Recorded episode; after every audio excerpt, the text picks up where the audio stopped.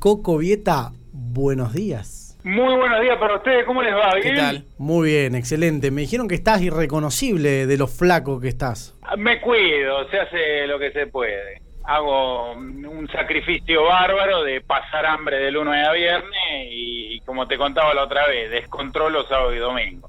Qué lindo. Y en la cuenta final, y sí, el número cierto. Sigue con Pero el, el padecimiento de lunes a viernes es inconmensurable. ¿Ya dejó de ser de ayuno, eh, ¿cómo se llama? Intermitente. ¿Intermitente? Sí, ayuno intermitente y lo que pasa es que andas con hambre todo el tiempo. Pero a esta edad, ¿qué más puedo pedir? Ya está. Con leche de coco. sí, ya a esta altura es eh, muy difícil eh, cuidarse y no hacer un sacrificio. Está muy bien. Coco, dólar solidario y dólar libre, ¿qué pasó? A ver, eh, lo que está sucediendo en el mercado cambiario concretamente es que mm, el paralelo está eh, poco demandado en virtud de que hay un problema eh, de liquidez en pesos por parte de quienes acuden a ese mercado, en virtud de que hacen efecto las medidas en materia de disciplinamiento fiscal que ha tomado el gobierno. Es decir, eh, se ha frenado un poco la emisión monetaria y eso se siente eh, en el mercado paralelo, lo cual no quiere decir que el problema esté resuelto. Esto lógicamente es eh, un fenómeno transitorio, ya que en este 2021 el gobierno va a imprimir alrededor del equivalente a dos puntos porcentuales del producto para tapar el agujero fiscal, porque para nada hemos resuelto el problema. Pero si a eso le sumás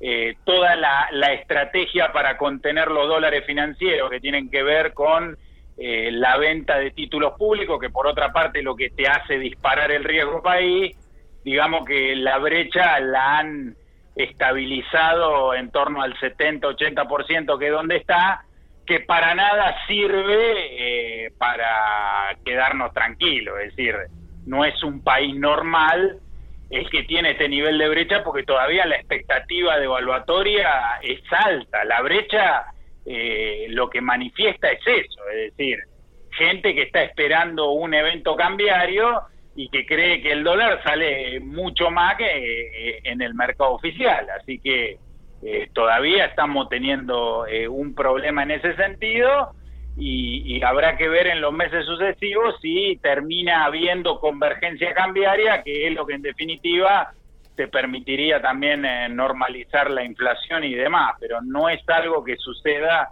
en el inmediatísimo plazo. Todavía estamos en una situación muy, pero muy delicada. Esto tiene un poco que ver con la falta de algunos productos, por ejemplo, en General Pico, como es el acero y todo lo que es chapa y demás. Mm, nos comentaban algunos oyentes que eh, no, no, están entregando, por ejemplo, perfiles de, acero o chapas, incluso algunos que tenían comprado. Eh, ¿Esto tiene que ver con también con el dólar y estos movimientos o no? Sí, lógicamente eso tiene que ver eh, con, con que los formadores están esperando un evento cambiario. Entonces se rehusan eh, alargar eh, la mercadería tarifada a esta realidad cambiaria y lo van haciendo a cuenta gota. ¿Y, qué eh, expectativas hay de ese, de ese evento cambiario? el momento en que el tipo de cambio convalide la realidad inflacionaria. Sin embargo, eso es algo que lógicamente el gobierno trata de evitar porque eh, si vamos a un nuevo evento cambiario desaparece la vida tal como la conocemos porque el fogonazo inflacionario que vendría a consecuencia de ello sería eh, imposible de asimilar en la condición en la cual estamos, eh, donde tenemos 50% pobreza. Así que en ese sentido el gobierno va a mover cielo y tierra para evitar eso, pero lógicamente que las transacciones económicas se van entorpeciendo eh, porque vos tenés brecha y la brecha significa expectativa devaluatoria. Eh, eh, la brecha es el, el, síntoma de que hay gente que está esperando un evento cambiario. Y, ahí es donde vos tenés el problema. Entonces, más allá de esta expectativa. Con, los perfiles, te pasa con el cemento, te pasa con un montón de mercadería. Más allá de esta expectativa, las condiciones están dadas para. ¿Qué impacto de este evento cambiario que puede llegar a haber?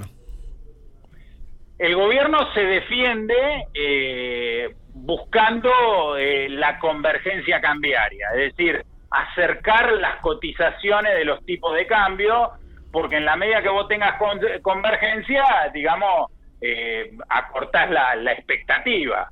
Eh, no obstante ello, eh, estamos en un nivel alto de brecha y esto es lógicamente un problema.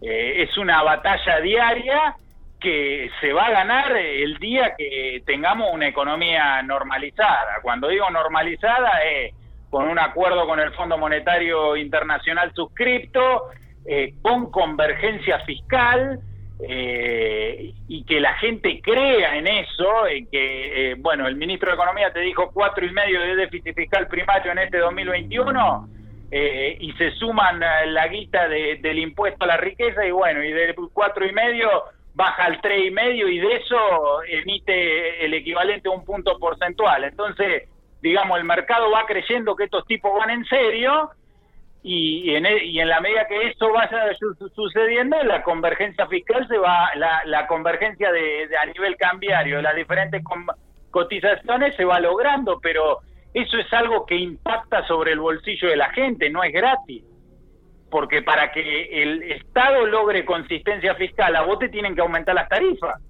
Claro. Y si a vos te aumentan las tarifas, yo te saco la plata que iba a destinar al consumo para que termine pagando servicios públicos.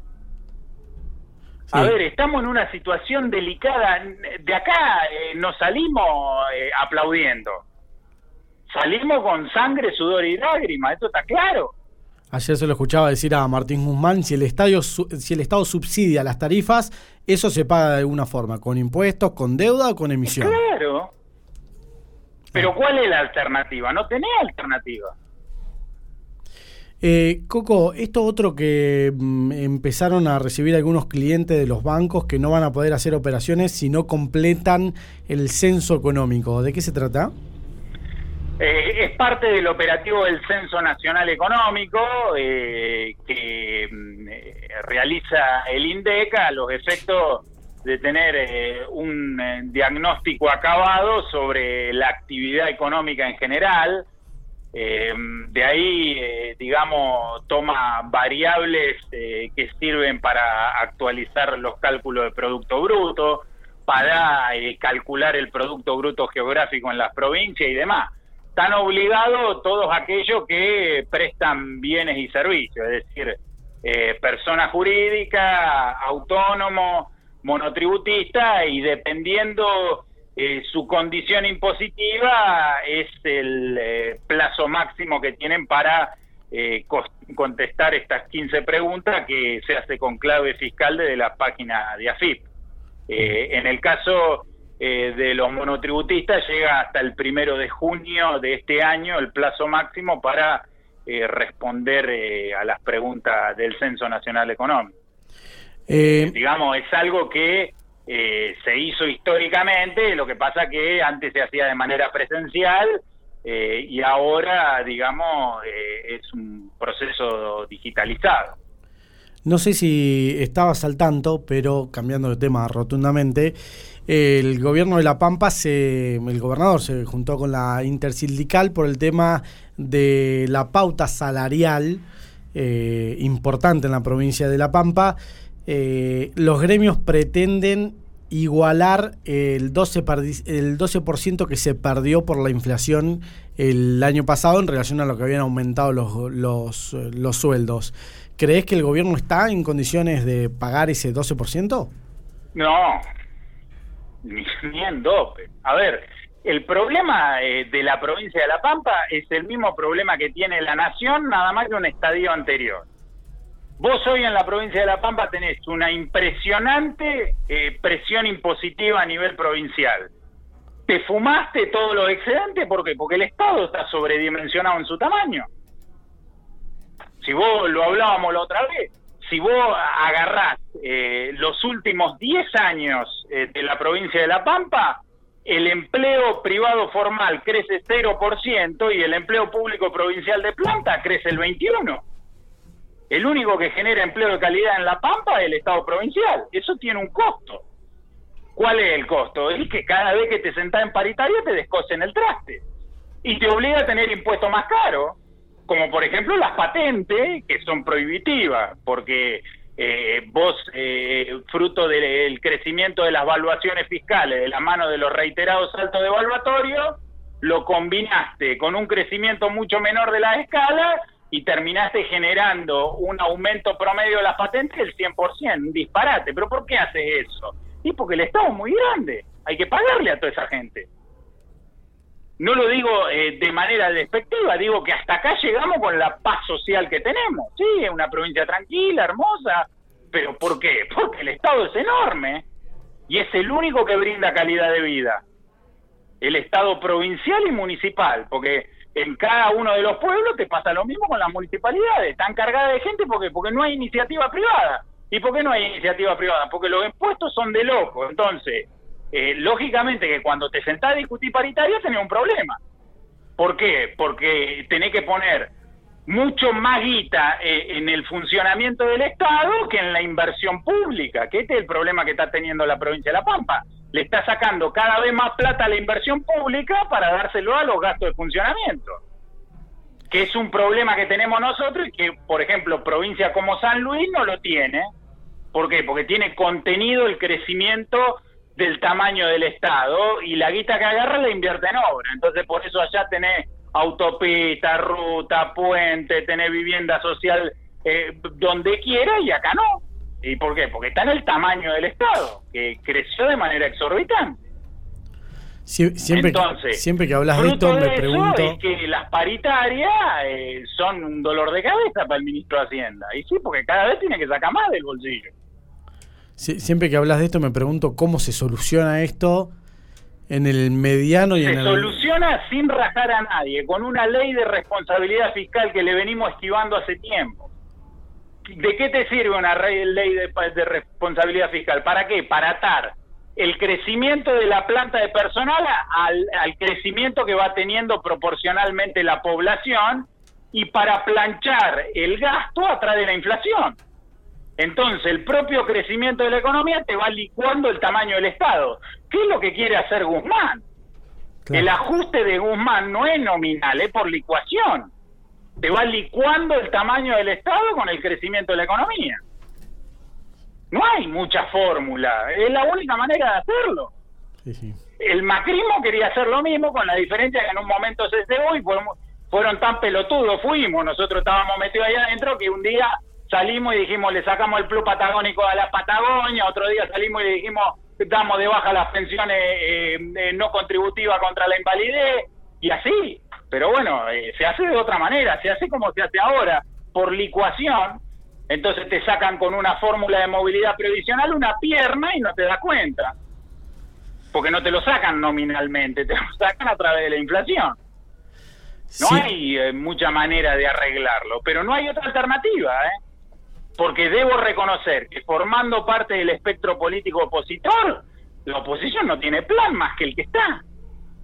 Licuar. No hay otra manera de hacerlo. Quien diga que no es licuando, diga cómo. Muy bien, Coco. La verdad, siempre tan clarito con tus con tus acotaciones. La verdad que excelente, Coco. Te agradecemos muchísimo esta comunicación. Por favor, a entera disposición y que tengan una bella mañana.